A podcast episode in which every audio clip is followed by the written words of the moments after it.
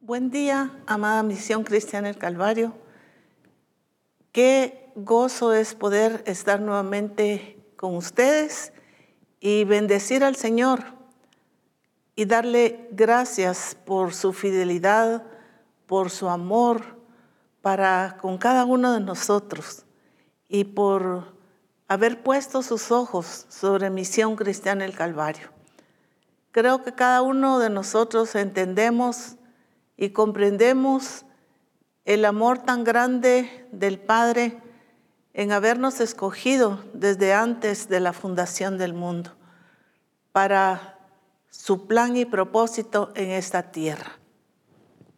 Y entendidos de lo que del escogimiento de él que cada uno tenemos, eh, damos gracias a él por su constante revelación por estarnos hablando, por llevarnos por el camino correcto, por lo, el camino que Él ha escogido, que sabe que es el correcto definitivamente.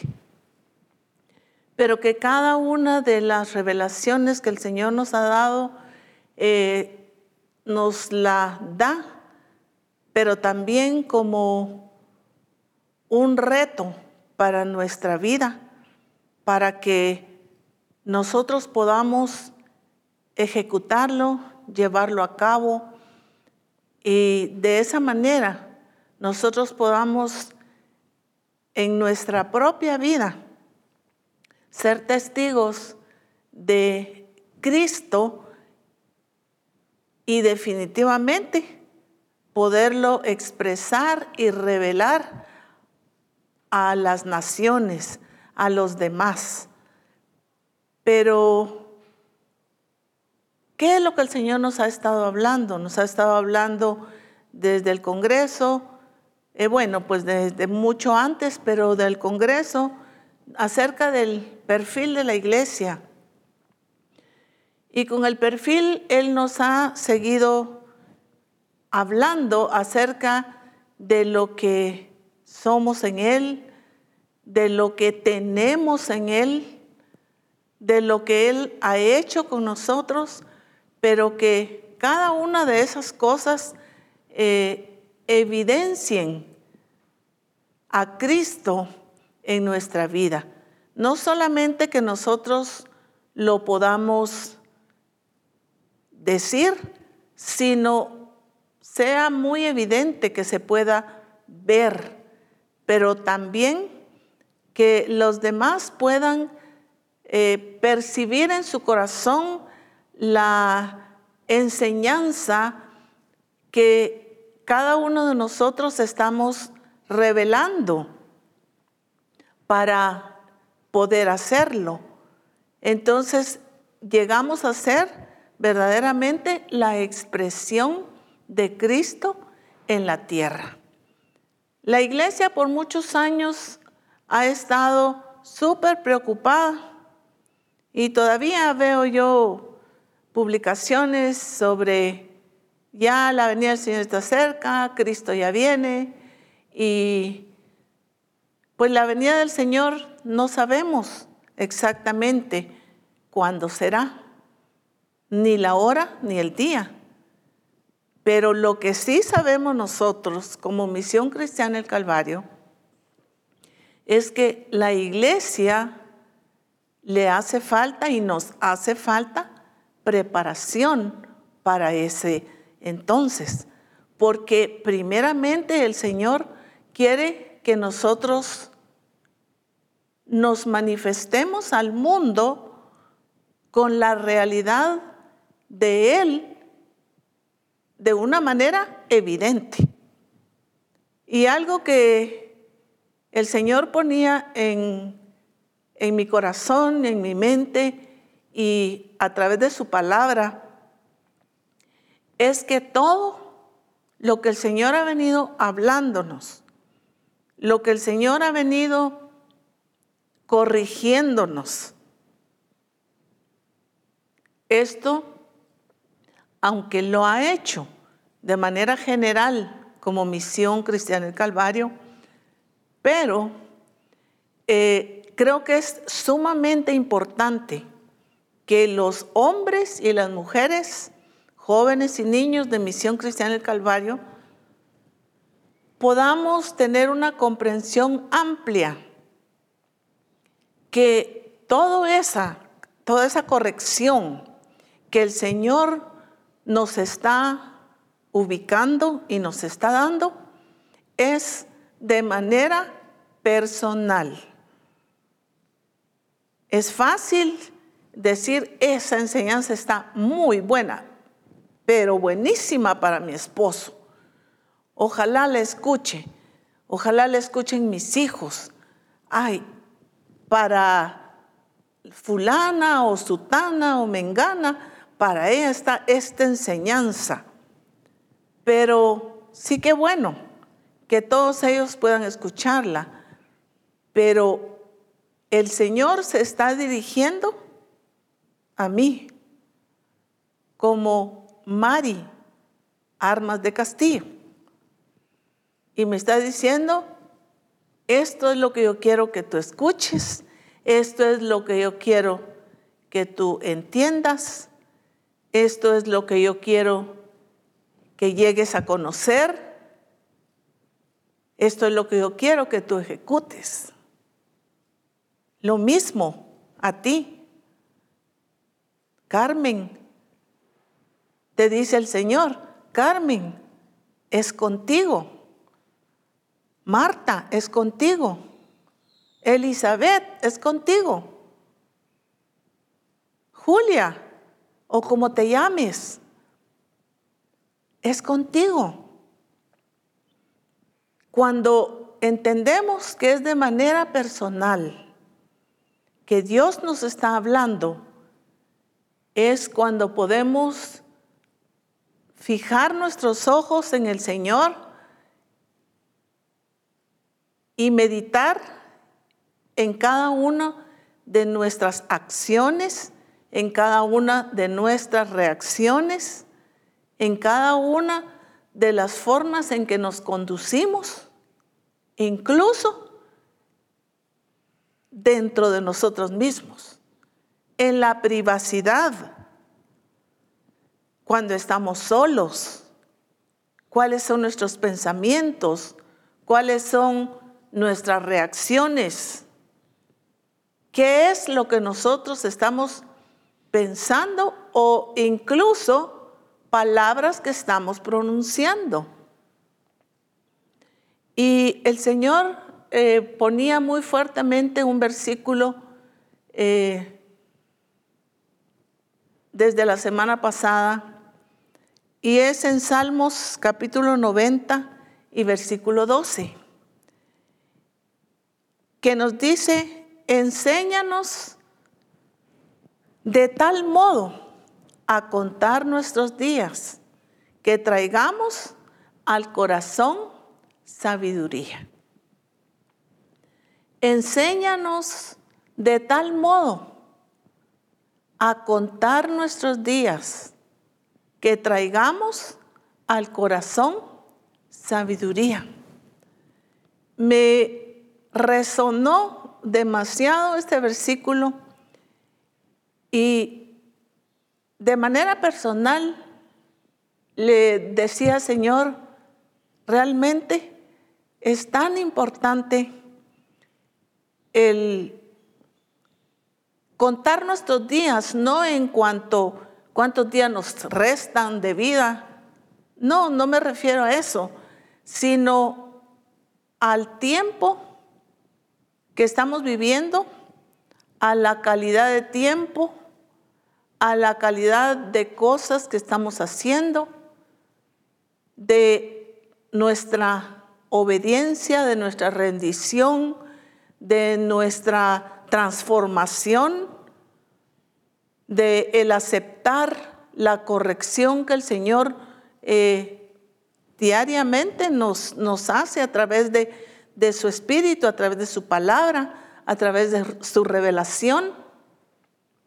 Enséñanos. Necesitamos aprender cada día más del Señor Por eso es que en distintas enseñanzas el Señor nos ha estado enfatizando qué tanto conoces al Señor, qué tanto conozco yo al Señor. Sí, yo llevo muchos años, yo desde niña conozco al Señor, pero ¿hasta dónde le conocemos? Recordemos, y la vez pasada estuvimos enseñando acerca de esto, que lo del Señor es tan grande, tan alto, tan ancho, tan profundo, que tenemos que conocer en toda su anchura, en toda su largura, en todo, toda su profundidad al Señor. No podemos decir, no, hasta aquí ya hay un límite donde yo ya conozco al Señor, sino que cada día el Señor nos está enseñando a conocerle, a conocerle realmente, a poder experimentarle y al poder ser testigos y poder expresarlo a Él de la manera que Él lo anhela en su corazón. Enséñanos esa enseñanza por eso es que es importante que tu corazón y mi corazón estén siempre dispuestos a ser enseñados y a ser enseñados por el Señor y por las personas definitivamente que el Señor ha puesto para instruirnos, para enseñarnos. Pero definitivamente toda la enseñanza viene del Señor incluso en las cosas grandes, en las cosas pequeñas, en las cosas de la naturaleza. ¿Cuánto podemos aprender en la naturaleza de Dios? En la naturaleza del Padre.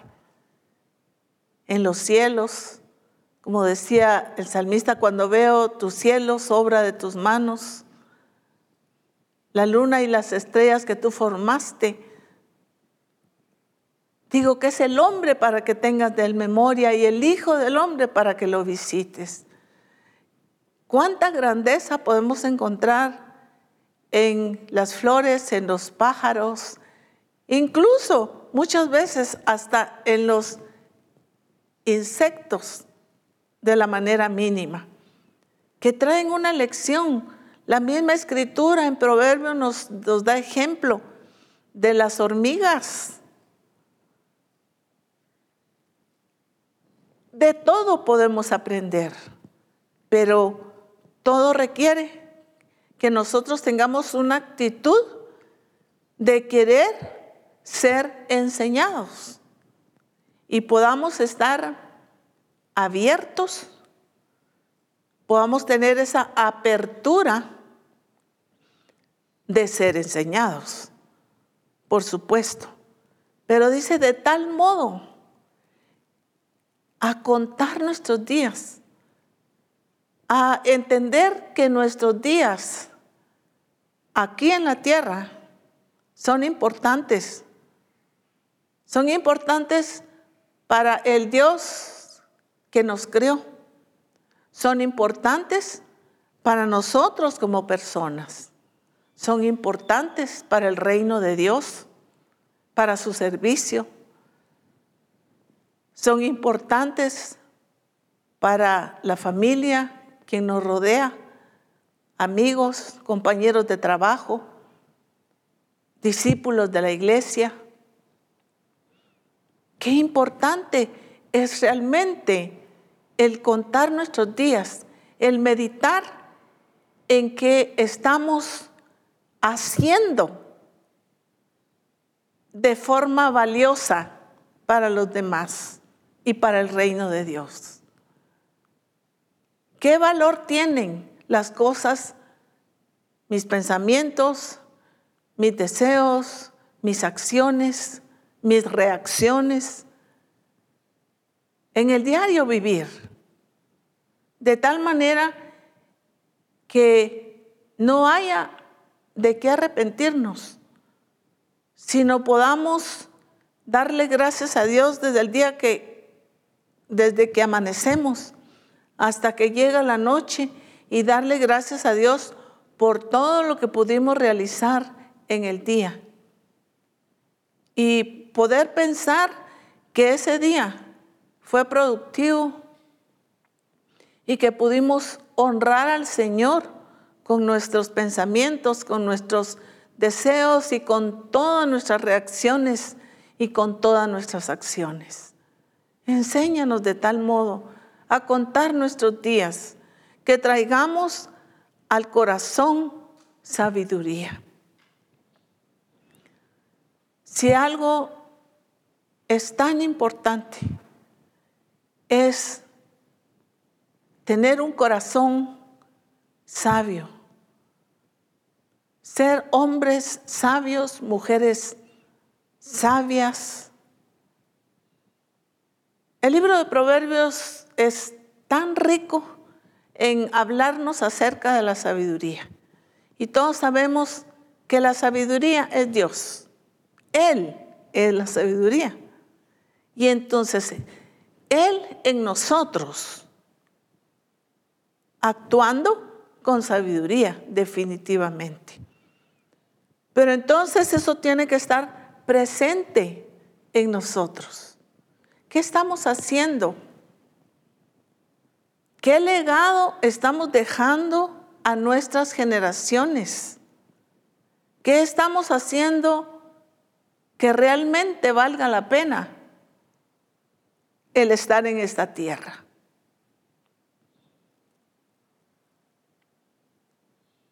Es de meditar, es de pensar. Como les, como les decía, desde que nos levantamos hasta que nos acostamos. ¿Cuál es? ¿En qué medito? ¿En qué pienso?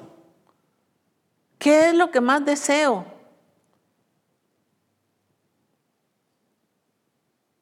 Deseo éxito, deseo fama, deseo tener seguidores, deseo tener aplausos, diplomas, deseo tener la aprobación de todos. ¿Qué es lo que deseo?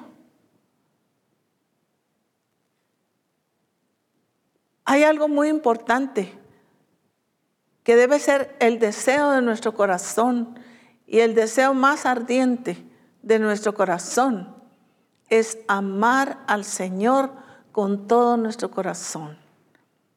Y la evidencia de que le amamos es que vamos a obedecerle, que vamos a seguir sus mandamientos. Porque la escritura dice, si me amáis, guardad mis mandamientos. Y no es que los vamos a guardar en una bolsa, sino los vamos a tener en nuestro corazón para ponerlos por obra. En ese mismo versículo, en la versión TPT, nos da ah, bastante claridad también y dice, ayúdanos a recordar que nuestros días están contados y ayúdanos a interpretar correctamente nuestra vida. Pon tu sabiduría profundamente en nuestros corazones para que podamos aceptar tu corrección. Quiero que lo leamos nuevamente y meditemos en ello. Ayúdanos a recordar que nuestros días están contados y ayúdanos a interpretar correctamente nuestra vida. Pon tu sabiduría profundamente en nuestros corazones para que podamos aceptar tu corrección. Definitivamente La ayuda para nuestra vida viene del Señor. Y el versículo este dice, ayúdanos a recordar nuestros días, o sea, tener presente cada uno de nuestros días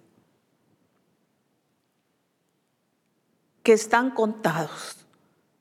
Ayúdanos a interpretar correctamente nuestra vida.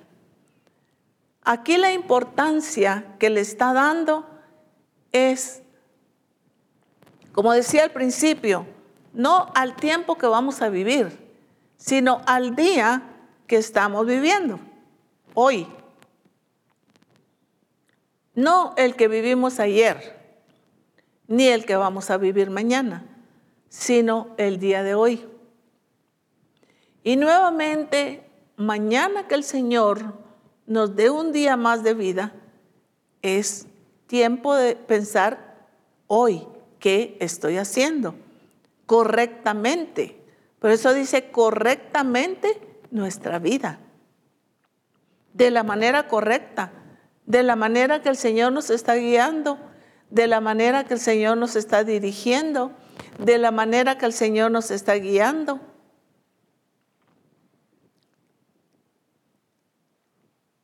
Pon tu sabiduría profundamente en nuestros corazones para que podamos aceptar tu corrección. Aunque esta versión está pidiendo pon tu sabiduría profundamente en nuestros corazones, pero en muchos versículos de la escritura y en proverbios nos habla que si la buscares como al oro, como a piedras preciosas, eres tú y soy yo que tenemos que buscar la sabiduría. Definitivamente, cuando la buscamos y la encontramos, la vamos a poner con la ayuda del Señor profundamente en nuestros corazones, porque la vamos a aceptar, la vamos a recibir y vamos a comenzar a actuar con esa sabiduría que Dios nos está dando. ¿Por qué? Porque Él en nosotros, Él es la sabiduría. Entonces estará arraigado profundamente en nuestros corazones. ¿Para qué? Para que diariamente nosotros podamos actuar en esa sabiduría, en esa sabiduría que es el mismo Señor en nosotros, dentro de nosotros, actuando en nosotros. Entonces es importante que el día de hoy podamos pensar y meditar. Porque el día de hoy es, es valioso. Y cada día que Dios nos permite sobre esta tierra son valiosos. Demasiado valiosos. ¿Cuántos damos gracias a Dios por la vida, por un nuevo día que Dios permite que abramos nuestros ojos. ¿Pero para qué? ¿Solo para que existamos? No. Ustedes y yo tenemos claro que estamos dentro del propósito de Dios y que en ello estamos caminando. Entonces, que ese día y el día de mañana y los días que Dios nos conceda a diario, nosotros podamos meditar en cada uno, vuelvo a repetir, de nuestros pensamientos, de nuestros, nuestros deseos, de nuestras acciones, de nuestras reacciones porque muchas veces nuestras reacciones no son las adecuadas al diseño de Dios. Reaccionamos de manera impulsiva, eh, reaccionamos de manera violenta, enojada, o reaccionamos de manera que nos sentimos, que nos dolemos, que nos sentimos víctimas. O sea, ¿cuáles son nuestras reacciones? Estoy hablando a diario y especialmente en la intimidad de nuestro corazón, donde solo el Señor y tú, donde solo el Señor y yo nos vemos.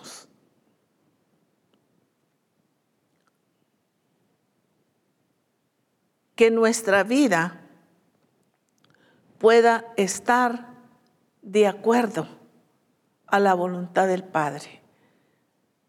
Pero que cada una de esas cosas que el Señor nos está llevando a pensar, sé que en este momento a muchos y a muchas de ustedes se vino a su pensamiento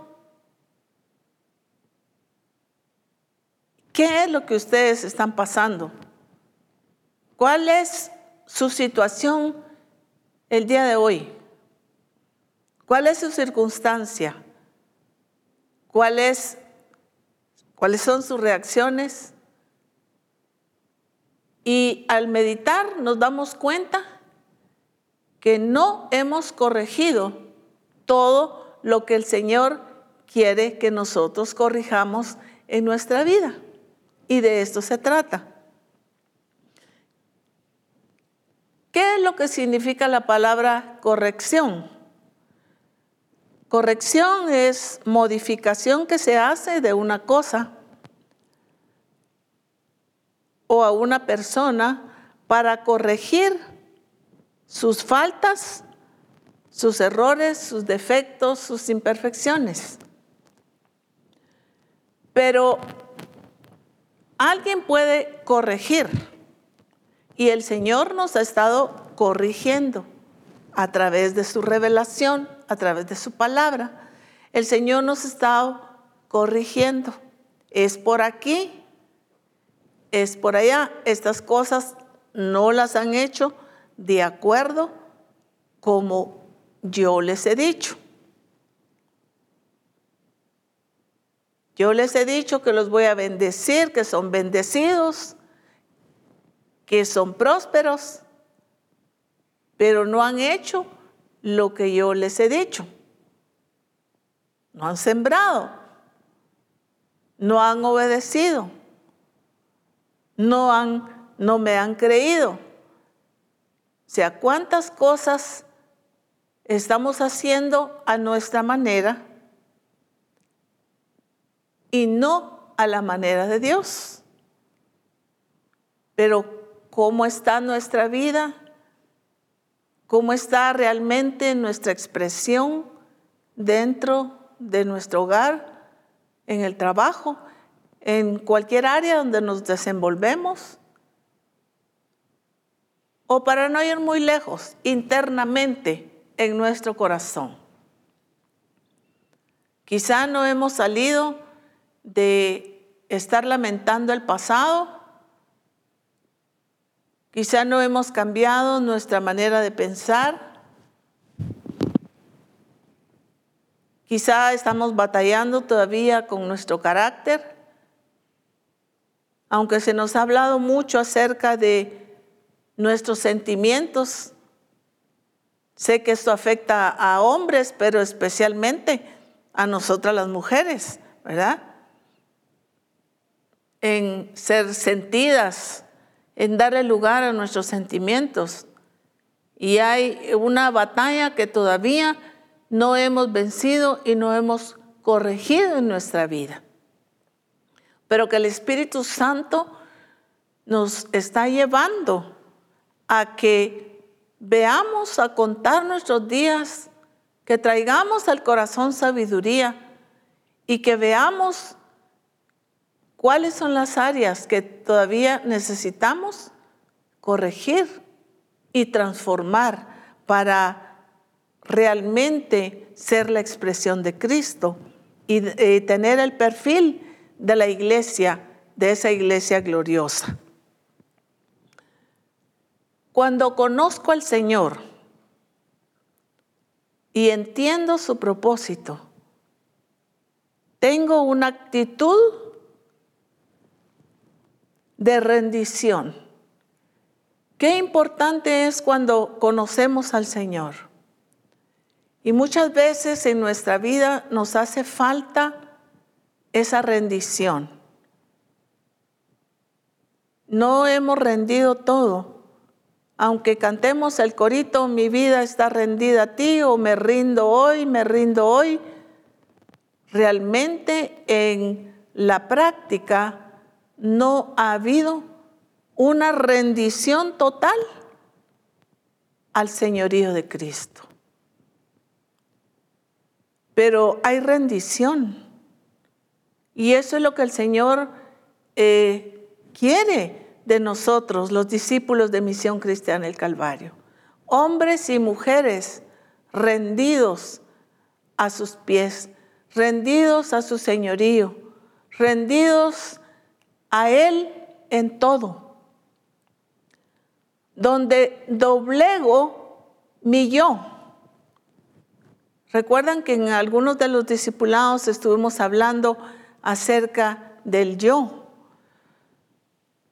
Pero cuando yo me rindo, rindo el yo.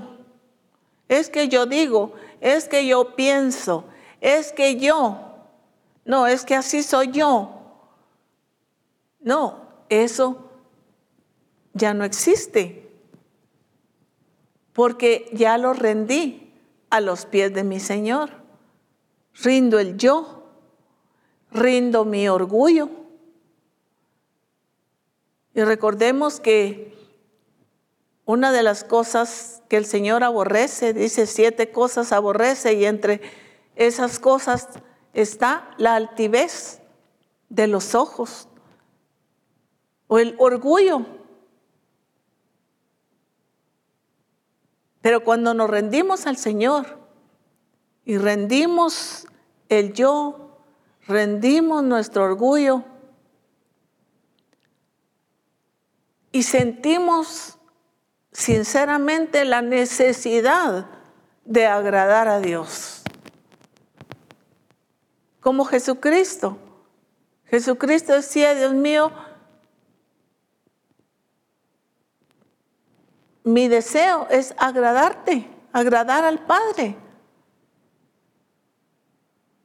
Jesús todo lo que hizo y el obedecerle y el despojarse a sí mismo, el cumplir la voluntad de su Padre, lo hizo con agrado me ha agradado. Él lo vio con agrado. Y es algo muy importante el que tú y yo sintamos la necesidad. Y estoy hablando de necesidad de agradar a Dios, de agradar al Señor. A ese Señor al que digo amar.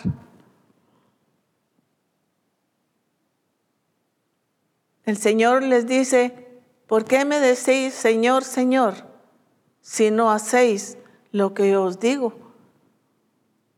Y dice, si me amáis, guardad mis mandamientos. O sea, no me están demostrando que me aman. Entonces esa rendición y ese anhelo de querer agradar al Señor, a ese Señor, que yo he profesado y he dicho que amo.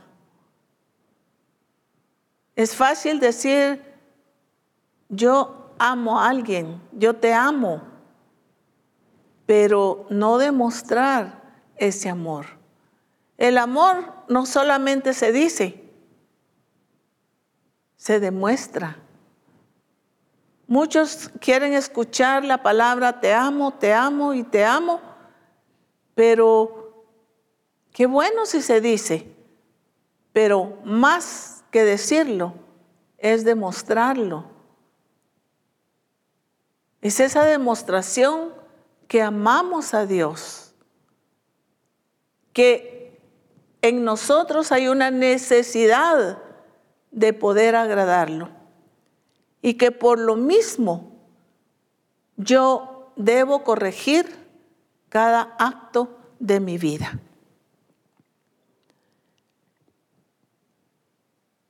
No estoy preocupado si los demás cambian o no.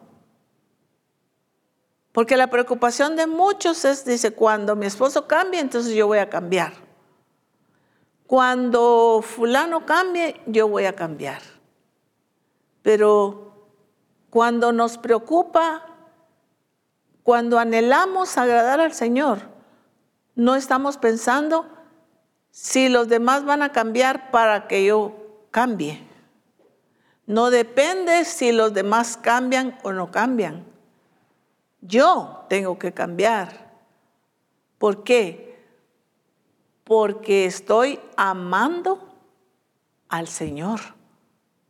Porque le amo. Y porque le amo, es que yo voy a hacer las cosas. No tenemos que pensar si los demás o no. Es el asunto, es conmigo. El asunto es contigo. Entre el Señor y tú.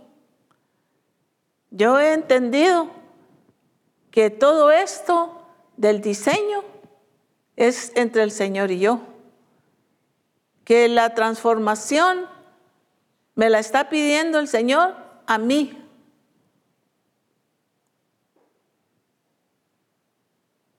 Que la corrección me la está pidiendo a mí el Señor.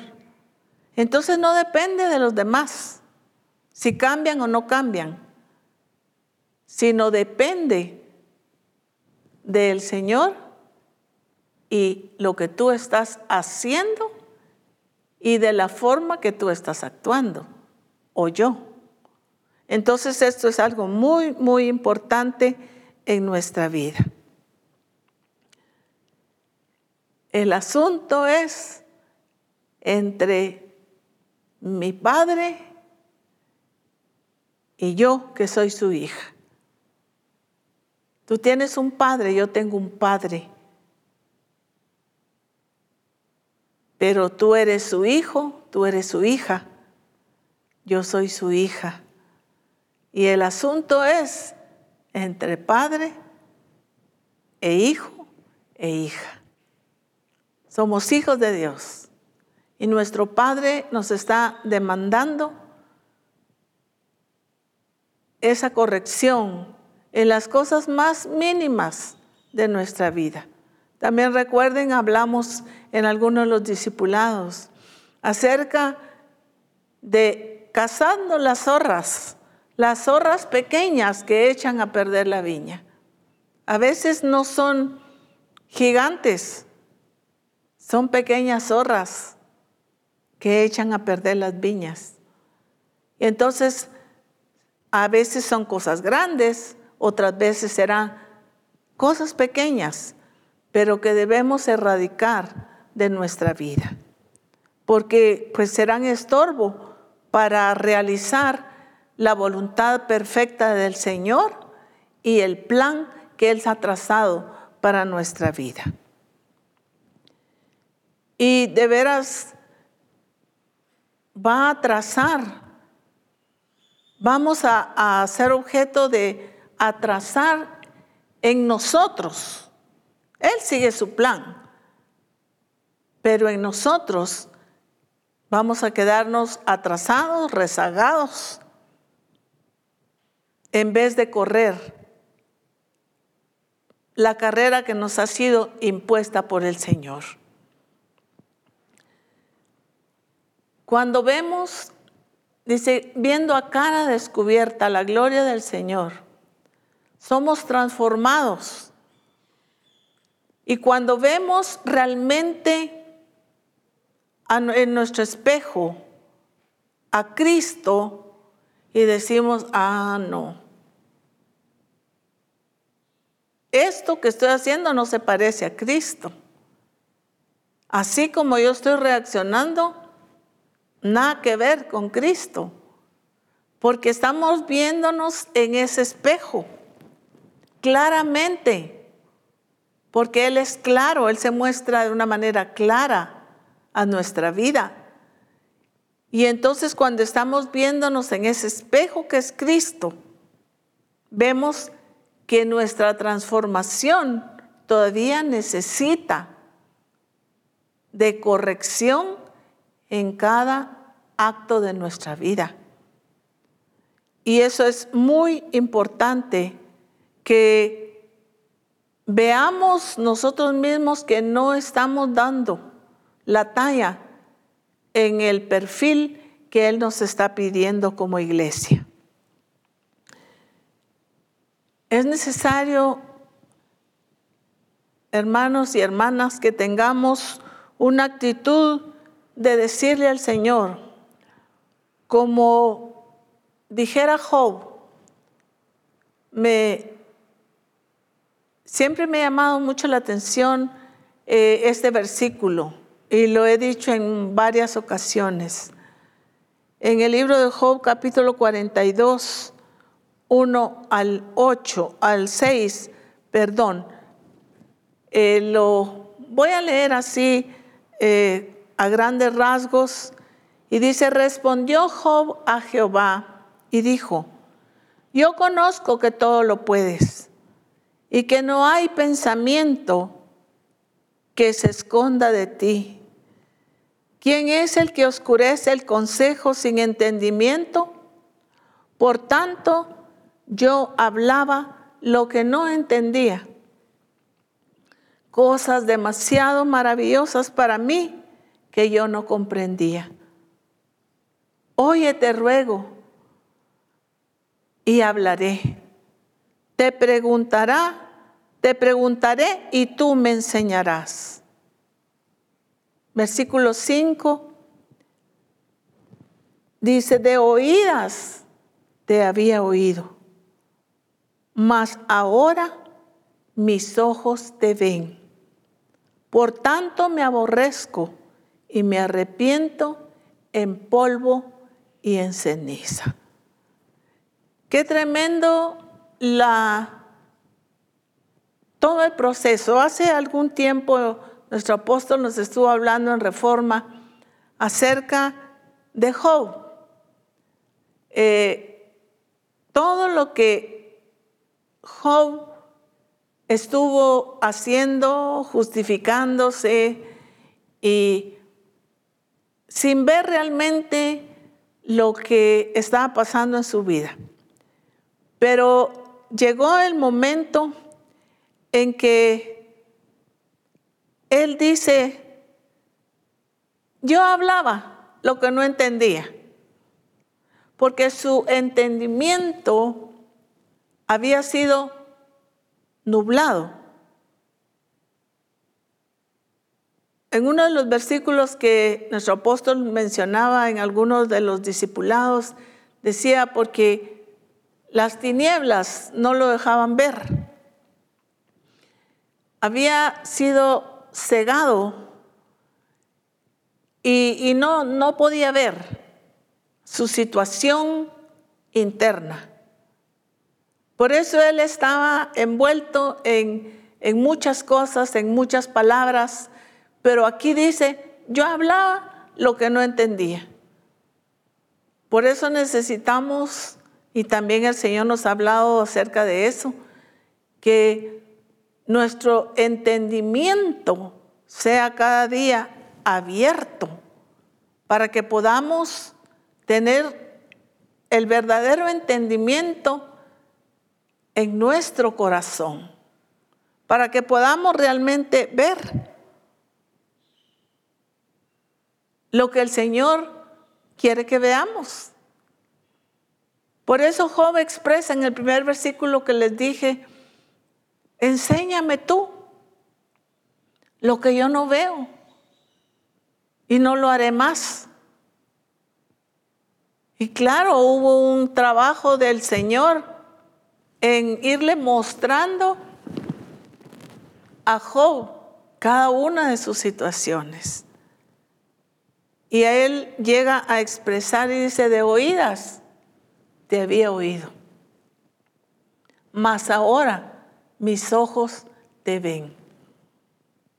Y a eso es lo que el Señor nos ha estado llevando durante todos estos años, a que realmente no solo sea de oídas, sino que podamos ver a Dios realmente tal y como es, pero que a través de nuestra vida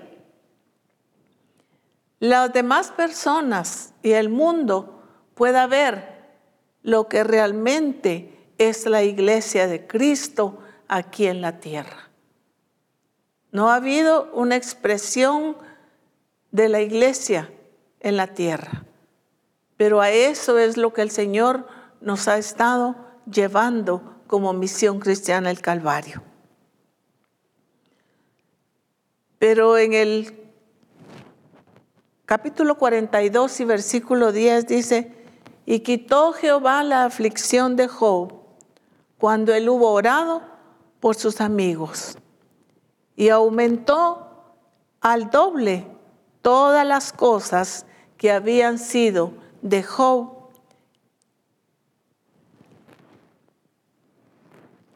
aumentó al doble las cosas.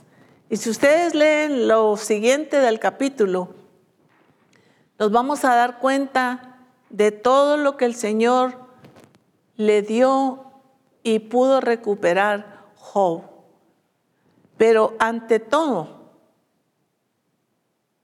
lo que pueda decirse de lo material, él recuperó su conocimiento de Dios de una manera amplia como el Señor quiere que nosotros lo hagamos. Y definitivamente lo llevó a corregir lo que él no sabía que estaba mal. No creía que estaba mal. Para él todo lo demás estaba mal, todos los demás, sus amigos, todos estaban mal. Pero el Señor le llevó a ser corregido y definitivamente la actitud de él lo llevó a recuperar todo aquello que había perdido. Qué importante es que nosotros prestemos atención. Prestemos atención. Es diferente a solo oír. Muchas veces nosotros estamos oyendo, pero como decimos aquí en Guatemala, como oír llover, ¿verdad? Ah, ah, está lloviendo, pero no, no estamos realmente escuchando la lluvia. Prestar atención. Todos sabemos cómo eh, el Señor le hace la enmienda al, al pueblo de Israel.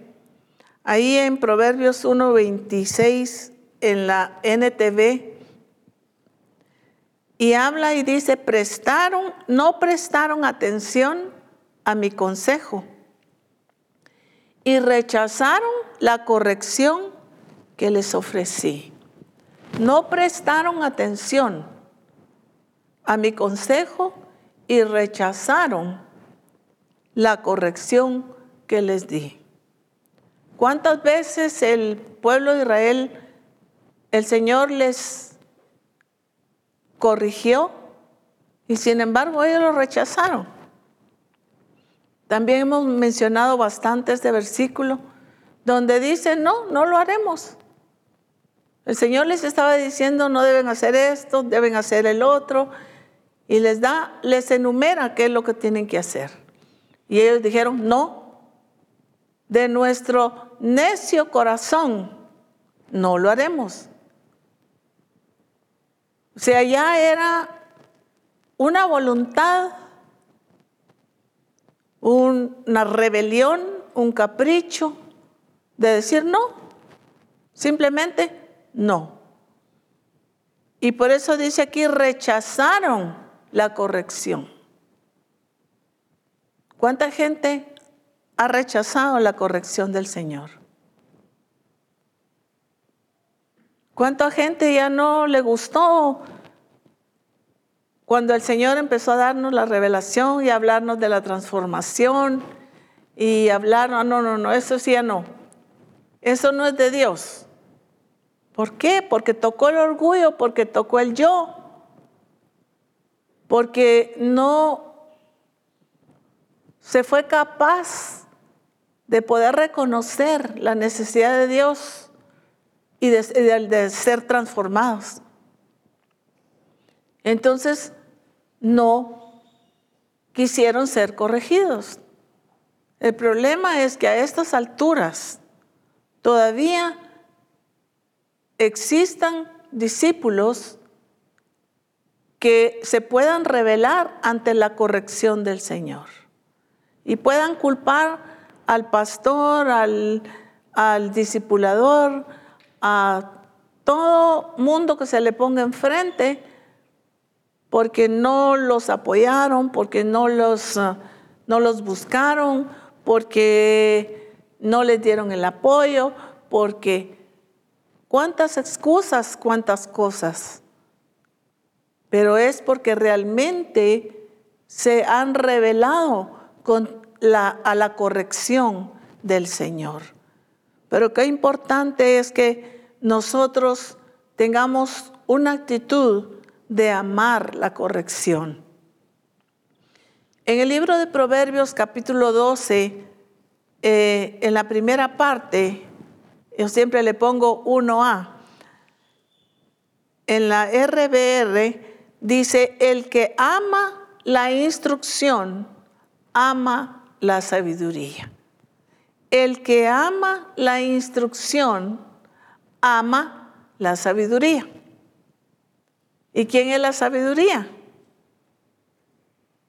Es Dios. Entonces el que ama la instrucción, ama la sabiduría. Qué importante es amar la instrucción del Señor pero también amar la corrección, porque en la instrucción viene corrección también. ¿Por qué? Porque nos está instruyendo el Señor de lo que sí se debe hacer y de lo que no se debe hacer. Entonces, el que ama la instrucción, ama la sabiduría. Cada vez que tú escuches palabra, cada vez que tú escuches la revelación, es porque el Señor nos está instruyendo y nos está eh, corrigiendo de las cosas que no hemos hecho bien.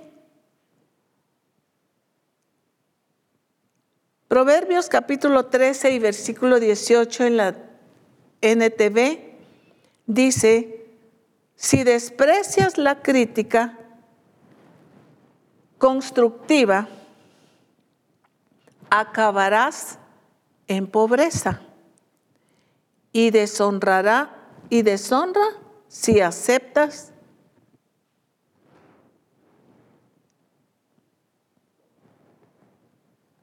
Si desprecias, perdón, si desprecias la crítica constructiva, acabarás en pobreza y deshonra. Si aceptas la corrección, recibirás honra. Qué hermoso es recibir la honra del Señor. ¿Por qué Jesús recibió la honra del Padre? Este es mi Hijo amado, en quien tengo complacencia. ¿Por qué? Porque Él había hecho conforme a lo que el Padre le había enviado a hacer. No había iniciado su ministerio. Tenía que ver con su vida de sabiduría. Dice que Jesús crecía en gracia y en sabiduría para con Dios y para con los hombres. O sea, tenía, él aprendió a tener buena relación con los demás. Entonces, ¿qué era lo que estaba recibiendo del Padre? Honra. Y entonces, si nosotros aceptamos la corrección del Señor, vamos a recibir honra de parte del Señor. Y qué cosa más hermosa que el ser honrados por nuestro Padre, el ser aprobados por nuestro Padre. Proverbios capítulo 9 y versículo 8. Dice, no reprendas al escarnecedor para que no te aborrezca. Corrige al sabio y te amará.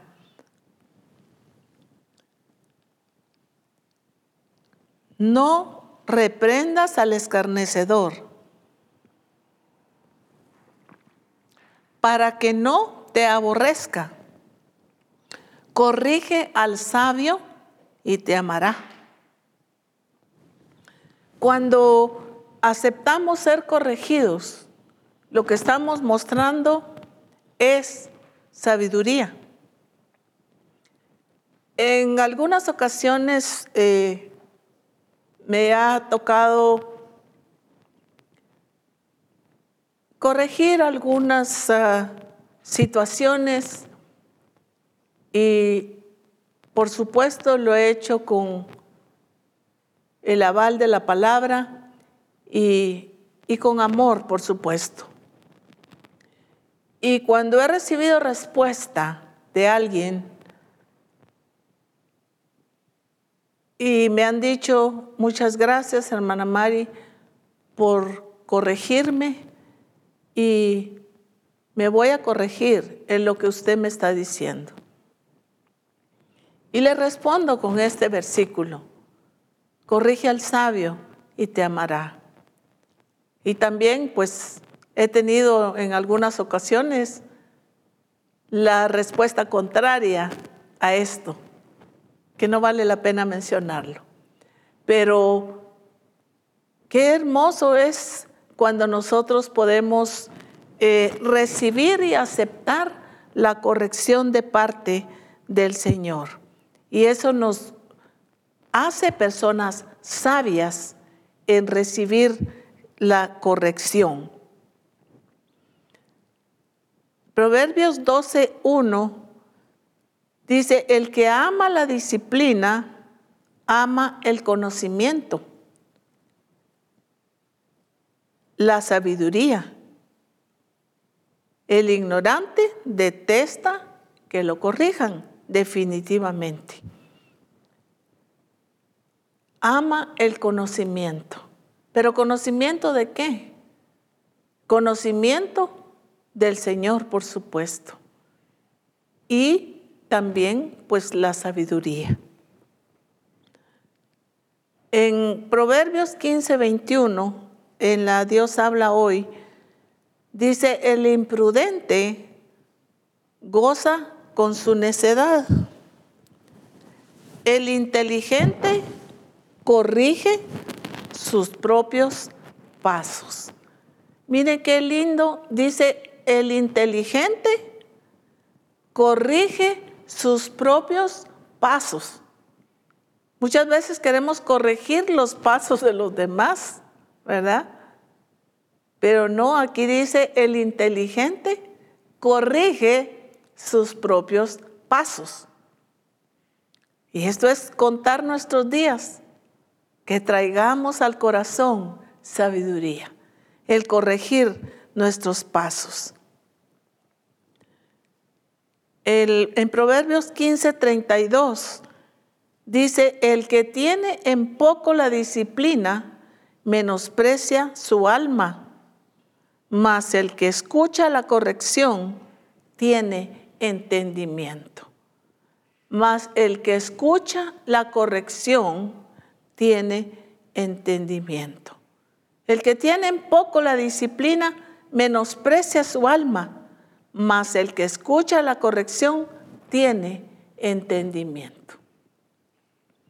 Qué hermoso es que nosotros seamos hombres y mujeres con entendimiento.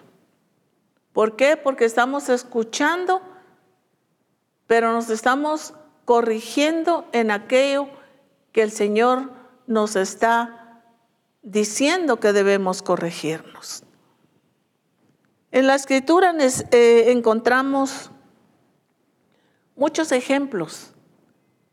Y un ejemplo muy claro y la diferencia que encontramos en Saúl y David.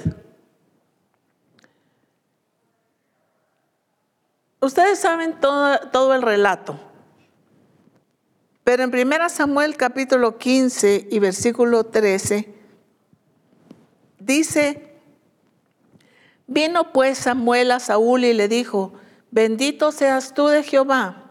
Yo he cumplido la palabra de Jehová. Miren qué tremendo la forma en que viene Saúl al profeta Samuel. Lo halaga y le dice, bendito tú seas de Jehová. Con una vestidura de religiosidad yo he cumplido la palabra de Jehová. Miren con qué seguridad se lo está diciendo. Pero ¿cuál había sido la orden? La orden había sido destruida al rey y todo lo que tenía. Ahí se iba ganado, el mejor ganado y todo.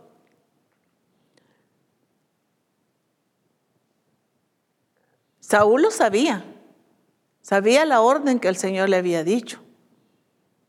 Pero después él en su excusa dice, el pueblo quiso traer lo mejor del ganado para sacrificarlo a Jehová como algo siempre religioso y como algo muy bueno.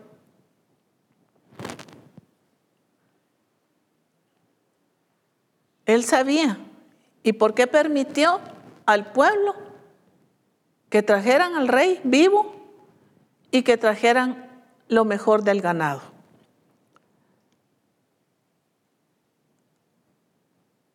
Esa no fue la orden, pero él le dice al profeta, yo he cumplido la orden del Señor. Sin embargo, no era cierto. Y en 1 Samuel 15, 22 dice, y Samuel le dijo, se complace Jehová tanto en los holocaustos y víctimas como en que se obedezca a las palabras de Jehová? Ciertamente el obedecer es mejor que los sacrificios y el prestar atención que la grosura de los carneros. ¿Qué era lo que el profeta Samuel estaba enfatizando aquí? Es mejor el obedecer que los sacrificios. O sea, el Señor no se agrada de tus sacrificios, y menos sacrificios que vienen con desobediencia, que vienen con mentira.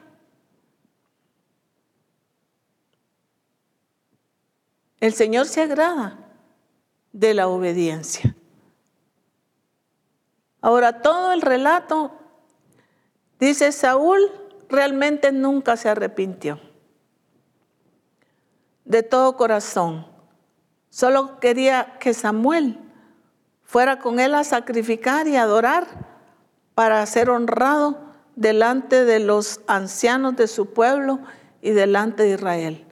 La intención de Saúl era otra. Era no ser avergonzado, eh, ser honrado, eh, recibir pues la honra que él quería a pesar de su pecado, él quería ser honrado. Y le dijo, en 1 Samuel 15:30, dice, y le dijo, yo he pecado, pero te ruego que me honres delante de los ancianos de mi pueblo y delante de Israel y vuelvas conmigo para que adore a Jehová tu Dios. Imagínense, dice, era el Dios de Samuel, dice, para que honres, sube conmigo, para que honres a Jehová tu Dios. Era el Dios de Samuel, pero no el de él. Y realmente no lo era, porque no estaba sometido al señorío de él. Dice, claramente dice el versículo, si ustedes lo leen ahí, dice, para que adore a Jehová tu Dios. No era el Dios de él, no era su Señor.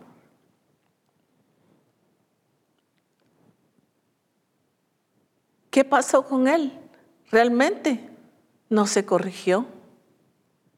Ustedes saben todo lo que sucedió, él fue desechado, de a partir de ahí el profeta Samuel, aunque lo lloró, pero no lo volvió a ver. ¿Por qué? Porque había sido desechado por el Señor. El Señor se había arrepentido de haber permitido el colocar a Saúl como rey. Sin embargo, vemos a la actitud de David, una actitud diferente. También había pecado delante del Señor, pero en Salmos capítulo 51 y versículo 3 dice, porque yo reconozco mis rebeliones y mi pecado siempre delante de mí. Y en el versículo 4 dice, en la parte A, Dice, contra ti, contra ti solo he pecado y he hecho lo malo delante de tus ojos. Él está reconociendo lo que hizo delante del Señor. Y él se está no solo reconociendo su pecado, está arrepentido, y entiende lo que el Señor es. En el versículo 6 dice, he aquí, tú amas la verdad en lo íntimo. Y en lo secreto me has hecho comprender sabiduría. Miren qué lindo.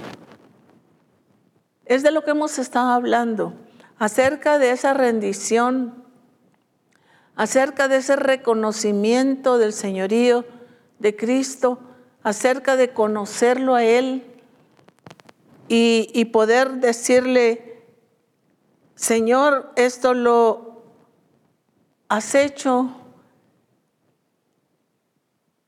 en, en la intimidad,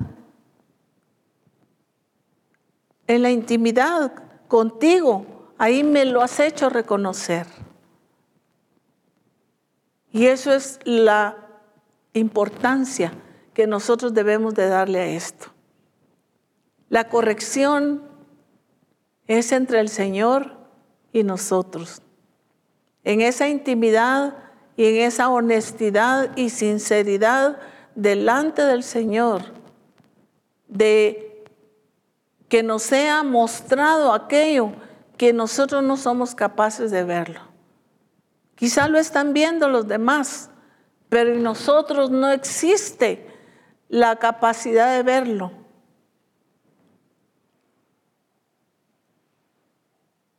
He aquí tú amas la verdad en lo íntimo y en lo secreto me has hecho comprender sabiduría. Qué lindo que realmente el Señor en lo secreto nos haga a ti y a mí comprender sabiduría y la actitud de corregir cada uno de nuestros actos. En el versículo 17 de ese mismo Salmos dice, los sacrificios de Dios son el espíritu quebrantado. Al corazón contrito y humillado no despreciarás tú, oh Dios. Si ustedes leen el libro de los Salmos, van a ver todo lo que pasó David, todos sus perseguidores, todos los sufrimientos. Eh, él decía que sus huesos se habían pegado a su carne, o sea, su situación de el alma, de su espíritu, de su cuerpo, eh, fueron extremos. Sin embargo, David llegó delante del Señor, confesó su pecado, reconoció su pecado, pero verdaderamente él se arrepintió de todo su corazón porque amaba al Señor. También podemos leer el Salmo 119, cuánto nos habla acerca de que Él amaba su palabra, amaba sus mandamientos, se deleitaba en sus mandamientos. Y realmente eh, todo lo que sucedió en la vida del rey David. Hay una diferencia entre uno y otro. ¿Cuál es la diferencia? La actitud. La actitud de reconocer y la actitud de cambiar. La actitud de corregir aquello que no está bien, pero que primero hay que rendir al Señor el yo, el orgullo, la rebelión, y el que nuestros ojos puedan ser abiertos en la intimidad con el Señor y Él pueda mostrarnos y saber que el corazón contrito y humillado no desprecias tú, oh Dios. Cada día y cada momento es oportunidad para que nosotros podamos meditar y podamos decirle, Señor, enséñanos a contar nuestros días de tal manera que traigamos al corazón sabiduría. Que traigamos al corazón sabiduría. Sabiduría para hablar, sabiduría para actuar, sabiduría para reaccionar y sabiduría para hacer la voluntad del Señor. Oremos, amados. Padre, te damos gracias en esta mañana. Gracias porque a través de tu palabra, Tú nos revelas, Señor, cuál es tu voluntad. Y Señor, en esta mañana tú nos estás hablando acerca de que contemos nuestros días de tal manera que traigamos al corazón sabiduría, que podamos ser hombres y mujeres, que nuestro corazón esté lleno de la sabiduría tuya para pensar, para actuar, para reaccionar, para corregir cada área grande o pequeña de nuestra vida. Y esto solo lo podemos hacer, Señor, con la intimidad de nuestro corazón. Señor, que hombres y mujeres de Misión Cristiana el Calvario cada día podamos estar rendidos, doblegados a ti y con toda la disposición de nuestro corazón, Señor, de el seguir siendo transformados, el seguir siendo corregidos por ti y el corregirnos porque tú nos estás corrigiendo, pero depende de cada uno de nosotros la actitud de corregirnos y de obedecerte y de honrarte a ti, Señor. Gracias porque hemos sido bendecidos. Gracias porque somos gente bendecidos y que podamos entender lo que tú nos has dado, lo que hemos recibido de ti, pero que al mismo tiempo nosotros podamos responderte, tú como Padre y nosotros como tus hijos. Te damos gracias, Señor, y gracias por bendecir a cada hombre, a cada mujer, a cada joven, señorita y a cada niño y niña de Misión Cristiana el Calvario. Te damos gracias en Cristo Jesús. Amén. Bendiciones.